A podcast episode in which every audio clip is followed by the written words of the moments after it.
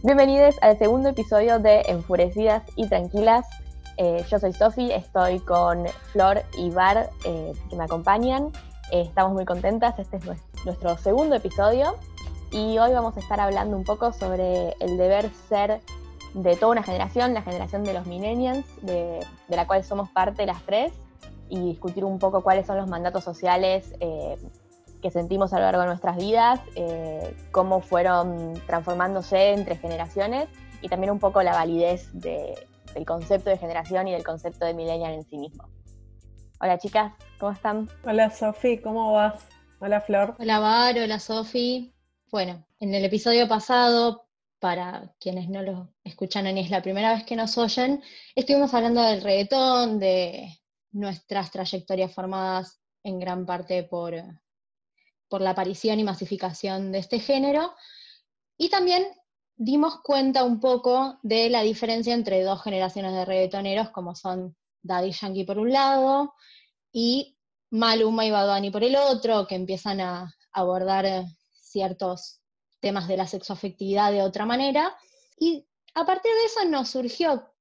si esta diferencia la vemos en un género, bueno, también la vemos en nuestro día a día, y está bueno tomar el término de, millennial como definición de una generación. Y es una terminología que viene de afuera y que da cuenta mucho de algunas particularidades de Estados Unidos, pero que cada una de las sociedades va como intentando traducir, acercándola a algunas cosas y hay otras cosas que pareciera ser como que atraviesan a la humanidad entera. Y creo que un poco lo que nos interesaba discutir con, con Flor y con Sofi era esto, ¿no? Sí, ¿Qué tanto de esas cosas que nos resultan lejanas o cercanas tienen que ver con las experiencias y las trayectorias de, las personas y de los países y las regiones? ¿Y qué tanto tiene que ver con una cuestionabilidad más intrínseca de eh, la utilización de un concepto para abarcar a personas que nacieron en un periodo de 20 años, que es más o menos lo que duran las distintas generaciones así identificadas por la literatura y, nada, es, en esos 20 años, digamos, hay como muchas experiencias distintas, qué tan válido es utilizar estos conceptos, qué tan útil es para entender verdaderamente las experiencias de vida de las personas, ¿no? Sí, desde ese lado, una de las primeras cosas que tenemos que, notar es que el término millennial fue acuñado por primera vez en el 87 por dos autores, Stross y Howie, en un momento en que lo que termina siendo les millennials, que más o menos va del 80 a fines de los 90, eran niñes, de nuevo. Si termina siendo de 1980 a más o menos el 2000, lo acuñaron por primera vez en el 87 y escribieron por primera vez en el 91, no sé qué piensan ustedes oyentes, a mí me parece bastante ridículo. Obviamente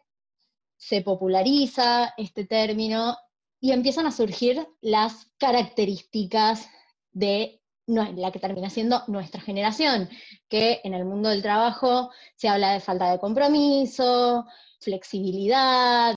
Yo por lo menos lo vi un poco desde ese lado, pero que resulta que con el paso del tiempo esto se empieza a, cuestionar. Se habla de generaciones que se criaron con el discurso de que son especiales y de que todo lo pueden lograr, y que cuando salen al mundo real no es tan así pero a nosotras nos hizo bastante ruido, digamos, buscábamos una estabilidad que supuestamente nuestra generación no valora o incluso rechaza abiertamente. Claro, y en ese sentido yo creo que los millennials somos una generación tensionada, donde hay algo que no termina de morir y algo que no termina de nacer y nosotros somos como ese meme de los Simpsons, Australia estados, terminamos un pie en cada lado y no sabemos bien para dónde ir yo hay cosas, hay sueños que mis viejos tenían que a mí me parecen lejanos por lo poco factible que lo veo en mi vida eh, cotidiana, pero también porque siento que me asfixiaría la idea de hacerlo. No sé, la casa propia. Me genera más complicaciones pensarlo que la tranquilidad que a mis viejos les generaba o a mi abuelo que laburaba de lunes a viernes y todos los fines de semana se iba al campo a construir la casa con sus propias manos, la verdad que es una sensación que a mí un poco me pasa por el lado, no, no, es un interés que yo tenga. Cosa distinta es esperar un laburo en blanco. Me parece que eso sí es algo realmente aspirable, deseable, capaz porque lo veo más factible, aunque bien difícil es. Sí, a mí me pasa algo parecido, podría decir, con, el, sueño de la casa propia. Es como algo que me, gustaría eh, tener en mi futuro, algo medio a lo que ya acepté que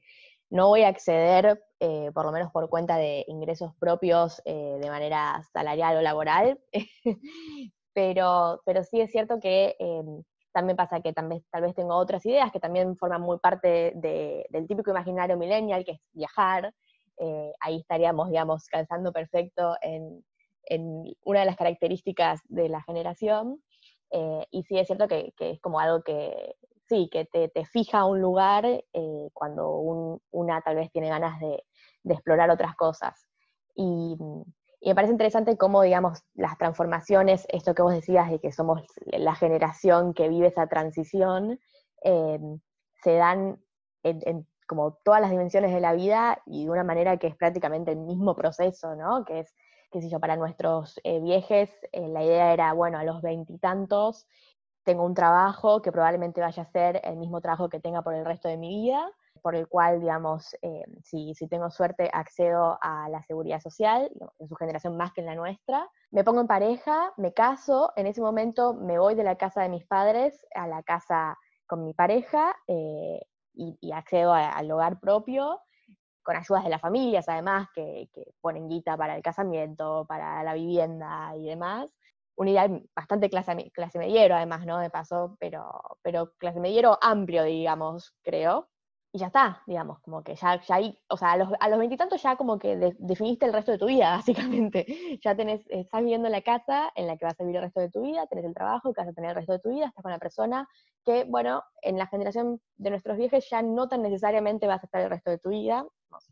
la, tasa de divorcio es altísima, y vas a tener hijos eh, pronto. Y hoy como que todo eso todo eso, el paquete completo está roto, digamos, el trabajo, la pareja, el, y eso como que nos genera esa contradicción de, por un lado, decimos que no queremos eso, por otro lado, es un poco lo que inconscientemente esperamos en algún momento lograr, y en esa contradicción estamos viviendo. Y además, el contexto en el que nos, vamos criando, el contexto en el que nacimos, quienes entramos en la categoría de millennial,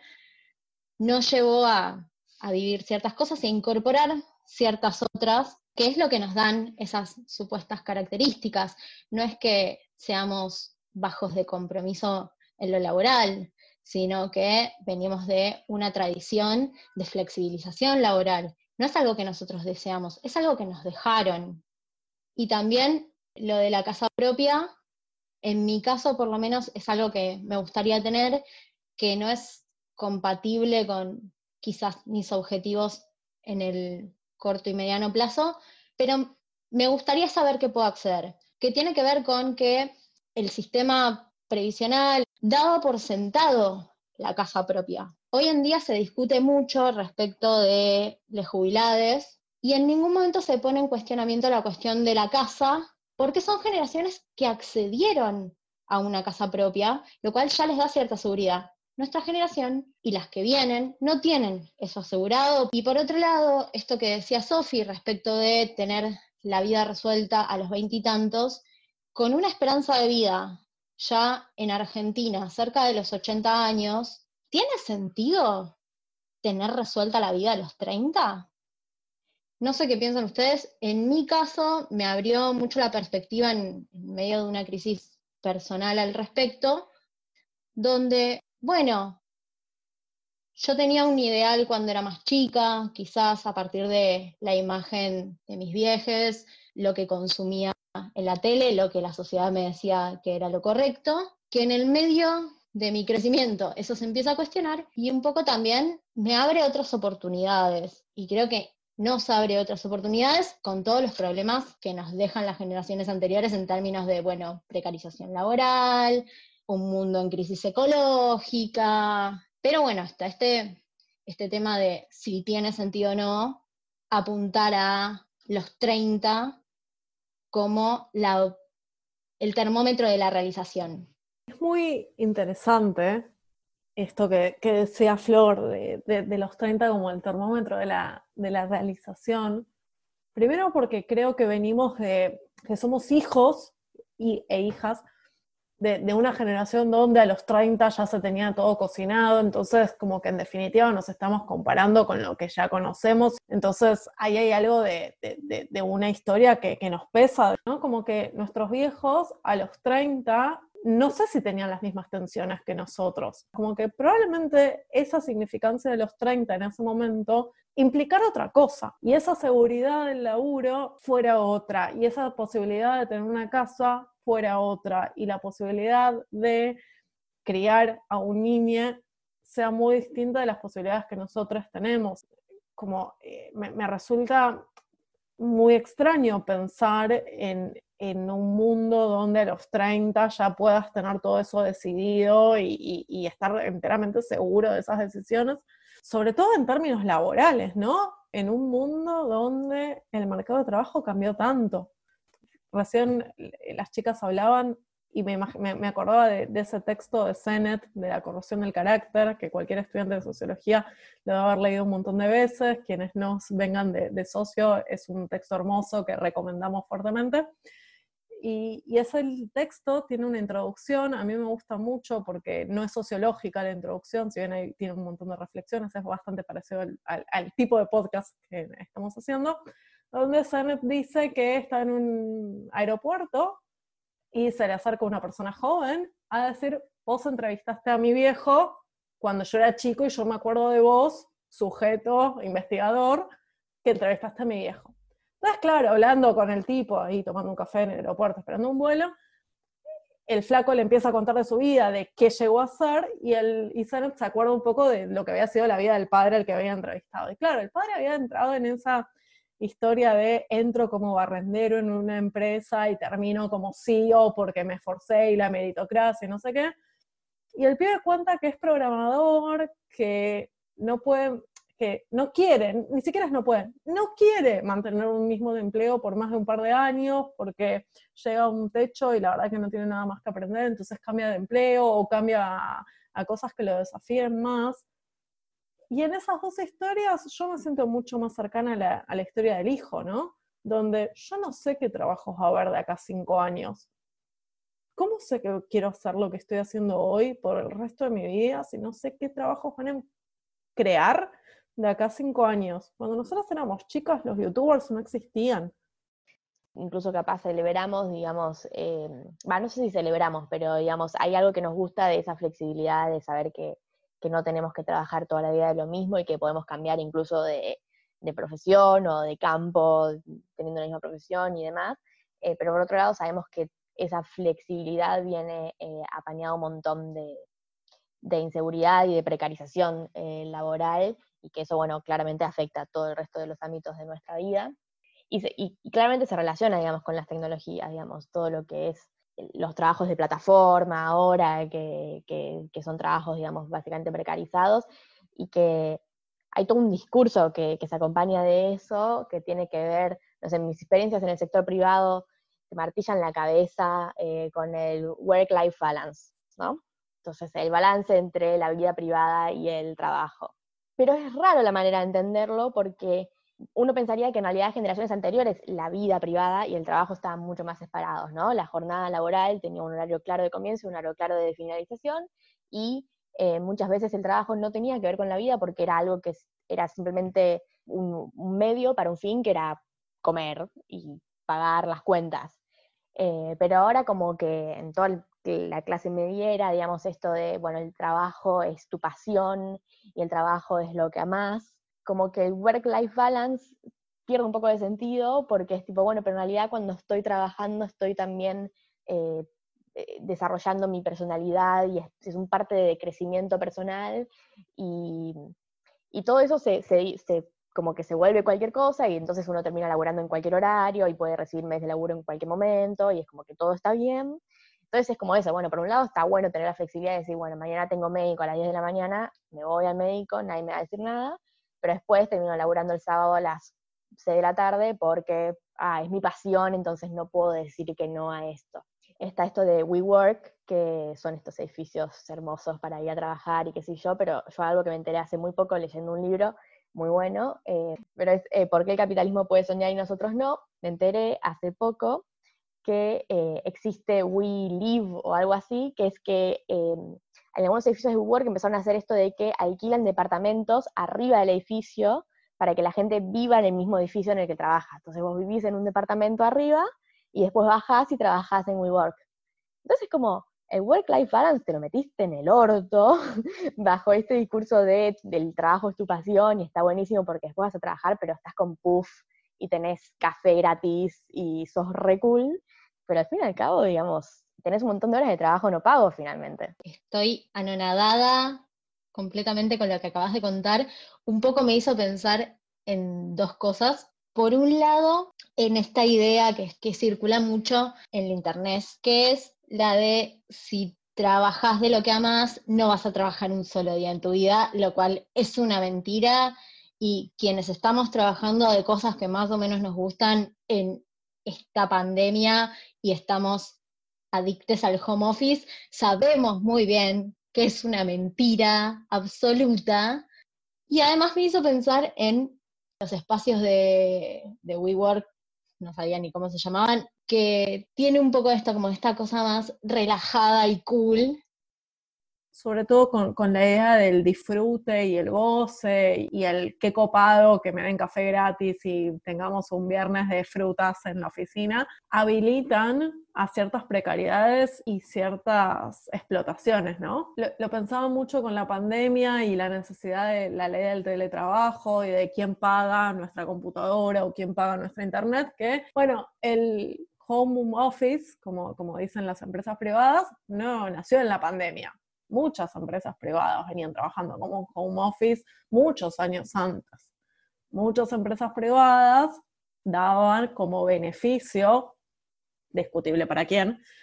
que pudieras trabajar desde tu casa en pantuflas tres o cuatro veces a la semana. Y ahí hay algo que me, me, resulta interesante de este nuevo mundo del trabajo, donde, bueno, el espacio laboral no está garantizado porque vos trabajas de tu casa, y eso también tiene implicancias para la organización sindical, la socialización con tus compañeras de trabajo. ¿Cómo te vinculas con un otro que sufre la misma precariedad o la misma explotación de tu jefe o de tu empleo si no lo conoces? ¿Cómo te organizas sindicalmente si el rol de jefe está pero no está, como en todas estas trabajos de, las apps tipo Rap y eh, Globo, qué sé yo, donde hay un jefe que es rápido Globo, pero no hay un jefe físico al cual ir a pedirle un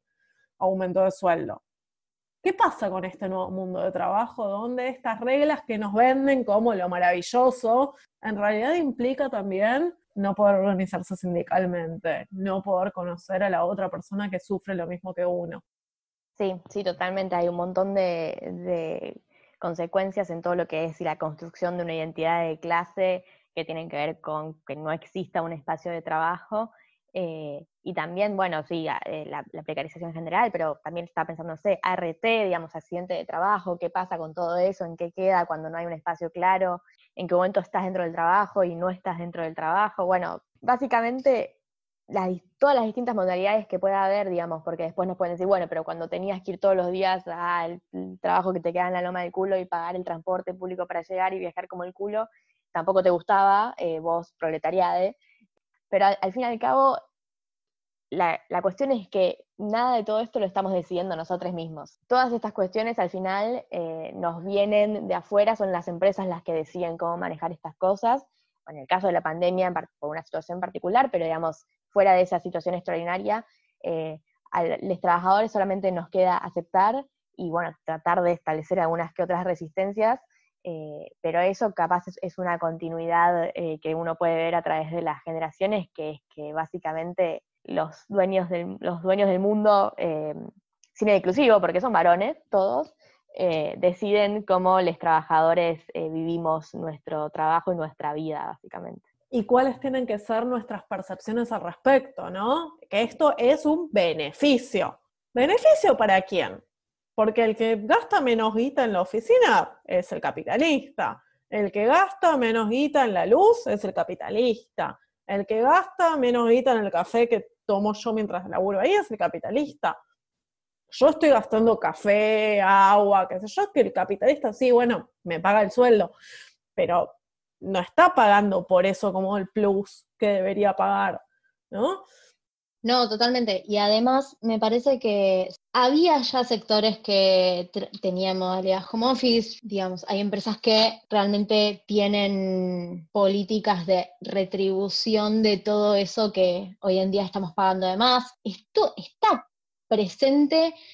como estrategia de convencimiento en cierto punto. Y acá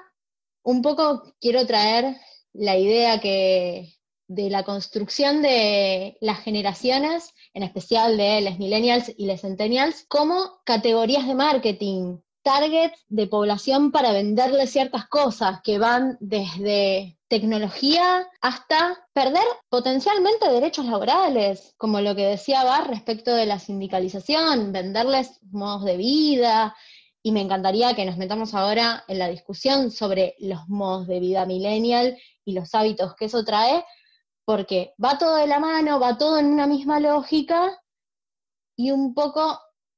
de nuevo, esta tensión que se da entre lo que nos venden, la imagen que nos venden, las decisiones que se toman sin nuestro consentimiento y las cosas que nosotros podemos ir tomando de eso para construir algo mejor, para construir ciertos tipos de resistencia. Sí, eh, me parece muy bueno esto que decís de cómo, digamos, eh, tomar las cosas que nos pueden servir y adaptarlas a lo que queremos, porque a veces también se cae, si no en, el todo tiempo pasado fue mejor, y qué bueno el obrero industrial del 50 eh, que tenía vacaciones pagas y acceso a jubilación y demás, ese como, bueno, sí, está,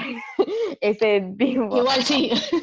Ese obrero que todos tenemos en nuestro imaginario del 50, del 60, eh, que, que, tenía todos esos accesos, que bueno, después habrá que discutir seriamente si, si está o no está. Y, digamos, todo tiempo pasado no, no fue mejor y la tarea no está en volver para atrás o estar preguntándonos, digamos, qué pasó en este camino que llegamos a donde estamos, sino tratar de tomar las cosas como, bueno, la jornada de 9 a 18 tampoco está buena, son un montón de horas de trabajo que no son necesarias, hay un montón de estudios que muestran que la riqueza necesaria para que las personas puedan vivir bien se produce en menos tiempo, el problema es cómo está distribuido el tiempo de trabajo, y entonces podemos tomar cuestiones de que no hace falta estar encerrado en un lugar de trabajo de 9 a 18 para eh, poder vivir una vida decente, que, haya flexibilidad en los horarios y que uno pueda tomarse un día porque se siente mal o para ir a hacer un trámite personal o lo que quiera, no tiene que eh, a la vez significar que, bueno, como decidiste que un día trabajabas dos horas y el otro día trabajabas diez, bueno, entonces ahora, ¿sabes qué? No tenés jubilación, no tenés hora social y no tenés vacaciones pagas, como que la ecuación ahí no estaría cerrando y, y es tarea de, las que estamos viviendo, tal vez poner un poco esas discusiones sobre la mesa, desde también las herramientas existentes y el sindicalismo. Siempre desde el sindicalismo. Creo que hay algo interesante para cerrar un poco la, la, cuestión laboral y entrar un poco en estos estilos de vida de los que hablaba Flor hace un rato, que es que hay algo que nos moviliza un montón a nosotros como generación, que es la incertidumbre. No sé qué trabajo va a haber en cinco años para que yo haga, hoy hago esto, pero en cinco años vamos viendo. La verdad que cuando voy a una entrevista laboral y me ve, ¿cuándo te imaginas en cinco años? No tengo ni la más puta idea que responder porque no sé qué va a existir. Como que hay algo de la incertidumbre como motor, ¿no? Como que es eso que nos moviliza y el no tener una respuesta dura que, bueno, vamos viendo y en ese vamos viendo, un poco aceptamos la precarización, y, pero un poco también compramos esos discursos que son beneficios. Eh, yo no sé si ustedes se percataron, que en los avisos laborales te ponen como beneficio las prepagas. Digo, vivimos en un país, si, si, nos escuchan desde otros países, nosotros vivimos en Argentina, donde la salud es un derecho y donde tenemos legislación que dice que si estás en un empleo en blanco tienes que tener una cobertura de salud particular. Entonces no es un beneficio, es un derecho. Te ponen como un beneficio que no tengas que ir a la oficina más de una o dos veces por semana, que te paguen una parte de la internet ¿Eso es un beneficio? ¿Debería ser considerado como un beneficio? ¿Lo compramos como un beneficio? Yo tuiteé particularmente que dejemos de decirle privilegios, o en este caso beneficios, a los derechos. Tener una buena obra social es un derecho,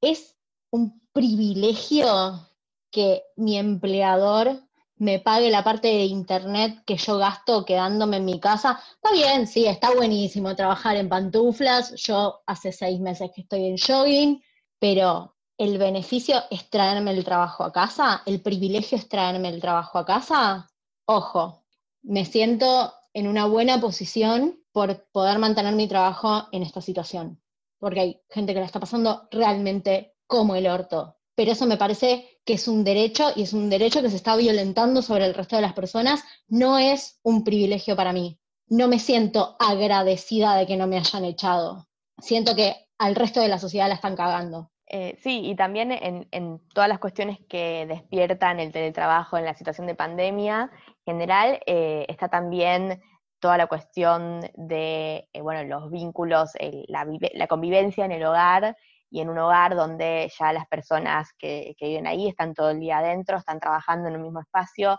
eh, los efectos que eso tiene sobre el trabajo en sí de las personas y sobre también las relaciones, eh, bueno, la salud mental ni hablar, y cómo eso pone sobre el tapete eh, un montón de cuestiones que tal vez a veces quedan escondidas dentro de la esfera del mundo privado, que la situación pandemia hizo que eh, saliera más a la esfera pública porque ahora las dos cosas están juntas, ¿no? También lo que puso en la mesa la cuarentena y los trabajos que permanecen en modalidad home office es ese balance del que hablaba Sofía al principio entre la vida personal y el trabajo, donde las líneas se desdibujan un montón, incluso en casos donde ya no es una cuestión idiosincrática de el, trabajo es mi motor de realización personal, sino que en una proporción más grande de población que se ve forzada a marcar esos límites. Entonces, también aparecen un montón de, de otras, no sé si decirles discusiones o tópicos que se tratan en redes sociales, por ejemplo, respecto de la alimentación, o sea, tuvimos el boom de la masa madre, y también toda la discusión de la sexualidad en el aislamiento, que son cosas que ya como millennials de clase media, con acceso a internet, educación formal, etcétera, etcétera, etcétera, ya veníamos discutiendo un poco, veíamos que se asomaban ahí en las redes sociales con influencers fit eh, y de la alimentación wellness, por ejemplo, y bueno, todo el, boom de, de, las aplicaciones de citas, y creo que son cosas que también definen a nuestra generación, por ejemplo, yo recuerdo, y seguramente acá todas lo recordamos, el capítulo de los simuladores, donde Marcela Klosterboer es bulímica, la discusión de los trastornos alimenticios en los 90, y ver también un poco cómo eso se fue reconfigurando a lo largo del tiempo la cuestión de la imagen corporal, del cuidado propio de la alimentación para nuestra generación que ya o está en los 30 y algo o está en los 20 y pico y que también obviamente afecta a los centennials. En mi caso, yo soy medio tajante en eso, banco mucho las ideas de la aceptación del cuerpo, la discusión que se, se abre entre nutricionistas respecto de los distintos tipos de cuerpo, el cuestionamiento del índice de masa corporal como algo que determina el sobrepeso, la obesidad, etc. Está buenísimo desde ese lado, está buenísimo la militancia gorda, pero, y acá está mi pero, creo que también se empieza a convertir en un mandato la alimentación saludable en sí. Si bien está buenísimo y me parece muy bien que se pongan en cuestionamiento las grandes industrias alimenticias, se difunda la información sobre los ultraprocesados, etcétera, etcétera, y cómo ese modelo de la dieta más de los 90 y más en la que se criaron nuestros padres, nuestros abuelos, eh, ya no valga, o sea, el churrasquito con ensalada ya no está tan vigente entre nuevas camadas de nutricionistas. También hay algo de presión, por lo menos a mí que me interesó el tema en un momento, de bueno, eh, si te querés hacer un tereré cuando hacen 30 grados de calor, no uses el juguito en polvo, porque es malo, es ultraprocesado. Hacete el jugo de limón exprimido, que de 80 limones sacás una cubetera y eso ponelo en una jarra y hacete el tereré con eso. No, para, ¿quién tiene tiempo? ¿Quién tiene tiempo y quién tiene ganas? Creo que ahí falta un balance y creo que algunos sectores de nuestras generaciones, en especial las mujeres, nos estamos viendo interpeladas por ciertos discursos de ese lado que también se empiezan a convertir en un deber ser del cuidado de nuestro cuerpo. Sí, yo justo estaba pensando en el ejercicio, eh, que un poco las dos cosas las relaciono con, lo primero que se dispara son dos cosas. Bueno, el comienzo de la del aislamiento obligatorio, que, que, que al principio salieron todas estas cosas de, bueno, cómo mantener la salud mental y la salud en general en un contexto donde no se puede salir de la casa, y era tipo, tenías que hacer ejercicio a la mañana, tenías que comer saludable, después tenías que hacer meditación, en el medio de todo eso tenías que trabajar una jornada completa de alguna manera, si tenías hijos en tu hogar tenías que cuidar a tus hijos, eh, y ocuparte de que ellos también estén comiendo y puedan estar caminando y haciendo, jugando y demás, como una cuestión que es irrealizable para cualquier persona humana, imposible. Y después la otra cosa que se me conecta mucho con eh, la, comida saludable y el ejercicio es Instagram. Instagram, para mí, no sé, comida, me decís comida saludable y se me viene la imagen de la tostada con palta y el jugo en, Instagram. Eh, y, bueno, más allá de que eso también es una cuestión muy de clase media y demás, se, impone también como un imaginario general que a todos de alguna manera u otra nos llega. Em, y, lo conecto también con mucho esta idea de que, por un lado, eh, nuestra generación y también tal vez eh, generación, los centennials y demás, somos una generación que esto, tenemos que hacer lo que amamos, em, nos tiene que gustar viajar y disfrutar y ser más libres que las generaciones anteriores, con todas las cosas que ya hablamos que, vienen como contraparte de eso. Eh, a la vez tenemos que cumplir con un montón de cosas de salud, de ejercicio y demás. Y todo esto tenemos que ser completamente felices. ¿Quién pudiera ser feliz, no? Messi no lo logró. Esta semana que hubo problemas con, con su continuidad en el Barça o no, eh, una de las frases que salió de Messi era yo en el último año no fui feliz y en Twitter se hizo mucho bullying sobre eso, porque si Messi no fue feliz en el último año, ¿quién puede decir que fue feliz? Y creo que ahí hay algo muy fuerte del deber ser de nuestra generación, de la felicidad, que la felicidad tiene que ser plena y tiene que ser constante. Y me resulta muy tensionante la idea de pensar en una felicidad absoluta. O sea, yo puedo estar feliz con algunas cosas de mi vida y no tan feliz con otras, y me parece que es igual de valorable, pero la idea de alcanzar la felicidad única e indiscutida me, resulta como un poco complicado. Como también me resulta complicada la idea de toda esa cuestión absoluta, de todos esos conceptos que mencionaban ustedes, chicas, de la saludabilidad, lo healthy, el ejercicio. Bueno, no sé, o sea, si todo eso es un deber ser, qué tanto aceptamos la diversidad de cuerpos y qué tanto aceptamos la diversidad de estilos de vida y qué tanto aceptamos el disfrute, porque capaz yo disfruto tomarme una cerveza un viernes a la noche, comer papas fritas con algún queso horrible en un bar o irme a comer alguna cadena de comida rápida y que eso sea disfrute y que eso sea felicidad y sin embargo está deslegitimado porque no es la tostada de palta con pan de masa madre que debería comer. Discutamos un poco eso, ¿no? Porque militamos la diversidad de cuerpos, militamos que el activismo gordo, militamos el goce sexual, pero si sos mujer feminista y estás en Tinder, ¡ay, es una contradicción, piba! ¿Qué haces acá? Si militas el cuerpo, la diversidad de cuerpos, pero haces dieta o comes comida que considerás saludable, ah, bueno, entonces no estás tan a favor. Como que siento que estamos dando evaluación todo el tiempo. Sí, yo creo que recapitulando un poco, tenemos que trabajar de lo que nos gusta, balancear vida personal y trabajo al mismo tiempo que esas cosas constantemente se están entremezclando. Cuidarnos, hacer ejercicio, aceptar nuestros cuerpos, pero al mismo tiempo comer muy saludable, hacer mucho ejercicio y demostrarlo, formar una pareja, pero al mismo tiempo cuestionar la heteronorma y la monogamia, y en particular a las mujeres, ser inteligentes y al mismo tiempo, voy a volver un poco al episodio anterior, divertirnos y saber irnos de joda y ser la mina inteligente y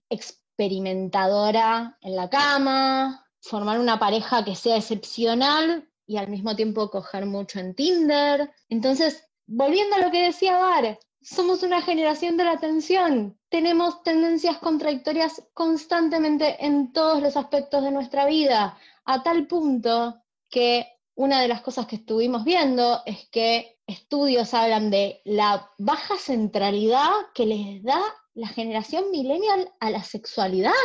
A mí me resultó una locura. Y de hecho, cuando hicimos la encuesta en Twitter, que invitamos a todos, hacían en Twitter, arroba enfuretrancas, con K, una de las opciones era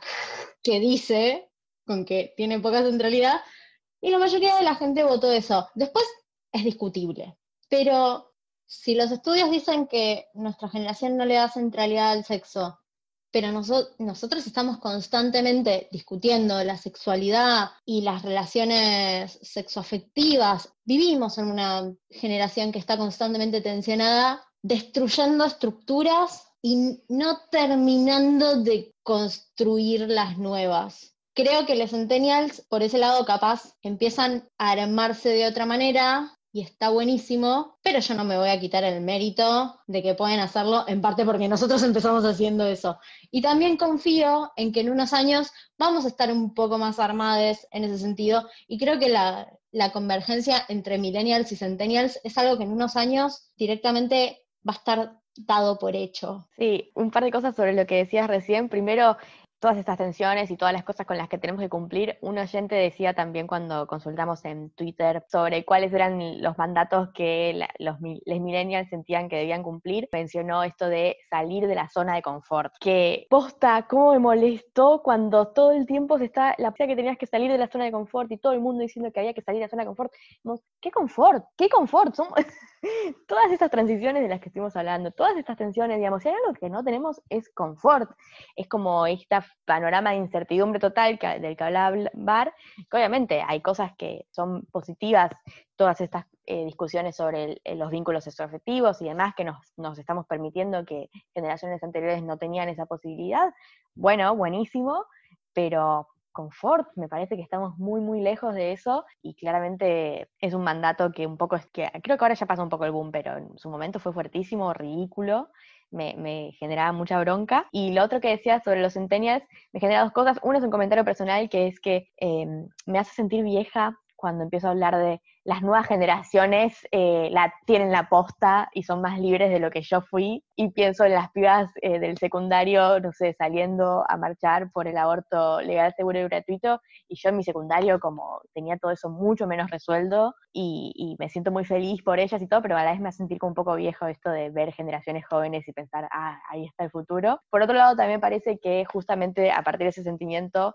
no tenemos que eh, dejar de pensarnos como sujetos políticos transformadores. A mí me da orgullo que, que los centennials tengan nombres para hablar y tengan posibilidad de discutir cosas que a, mí cuando fui adolescente me costó un montón y, y, que incluso hoy en día me cuesta mucho hablar con un montón de gente porque cuando hablamos de amor libre no todos hablamos de lo mismo, entonces tenemos que empezar a decir, bueno, pero mi amor libre llega hasta acá y estas cosas se negocian y estas no, entonces como que espero que las nuevas generaciones tengan un poco más de, puntos en común para discutir y reflexionar más en profundidad de lo que nosotros pudimos. Y por otro lado, pensaba en esto de, que, decía Sofi también, de la zona de confort, y pensaba en otro mandato millennial que, creo que está bueno como para cerrar, que es la idea de soltar y el desapego. ¿no? Soltá todo eso que te hace mal, no te enganches con todo eso que te hace mal, soltá a tu ex, Em, hay gente que se lo tatuó, digo, wow, wow, wow, alto ahí, lo que. Y, y esto de gestionamos nuevos vínculos, ¿no? Eh, Flora hablaba de, de Tinder y yo me imaginaba esto de, bueno, y mañana no le hablo a la persona de Tinder porque va a pensar que soy intensa si le vuelvo a hablar. Entonces, como que yo no le... Hay una, una Instagramer eh, maquilladora que, hace oráculos del amor y siempre dice como que, que, las mujeres somos muy intensas y que hablamos mucho y que centralizamos mucho y que nos tenemos que callar y quedarnos como oyentes del otro y poner las preguntas en el otro porque nos, nos enamoramos de la imagen que nosotros hacemos de, de ese varón más allá de todo lo cuestionable que tiene eh, esa construcción y esos consejos, creo que hay algo de, la construcción de lo que tiene que ser un vínculo y de, cuál es la postura y el rol de la gente millennial en eso, ¿no? El desapego, el no poder engancharse, el no poder sentir, el no ser intenso. Siempre balanceade, siempre en eje, siempre centrada en mi realización personal y esa realización personal nunca tiene que ver con sentimientos fuertes. Me pasa un poco también que yo voy a hacer una reivindicación del no soltar un carajo. Yo creo que es una negación de lo que nos pasa, en el fondo es una negación de la trayectoria y no está bueno. Está bueno tomar lo que nos dejaron, ver cómo nos afectó, ver qué nos causó, en qué nos transformó y poder pensar algo mejor. No soltemos, hagamos de lo que tenemos y de lo que somos algo mejor. Y eso se puede aplicar en toda nuestra vida. Si yo soy una intensa, ¿qué es lo que me mide como intensa? ¿Que las personas me gusten y yo lo diga? Bueno, perdón por mi empatía y mi comprensión y mi decisión respecto de lo que quiero. Obviamente es con sarcasmo, nadie se tiene que disculpar de expresar lo que quiere y buscarlo en todos los aspectos de su vida, en la sexoafectividad, en el trabajo, en las discusiones políticas, excepto los libertarios. Eso sí se tienen que disculpar. A mí me parece eh, el cierre perfecto para el podcast, con este mensaje de, sí, de, buscar lo que queremos ser, eh, de no dejar eh, que, nos determine totalmente lo que dicen que somos como generación o como lo que sea, y usar las cosas que tenemos para, para construirnos más libres e iguales. Nos despedimos hasta el próximo episodio de Enfurecidas y Tranquilas. Síganos en Twitter en arroba enfuretrancas con K y nos vemos en dos semanas para el próximo.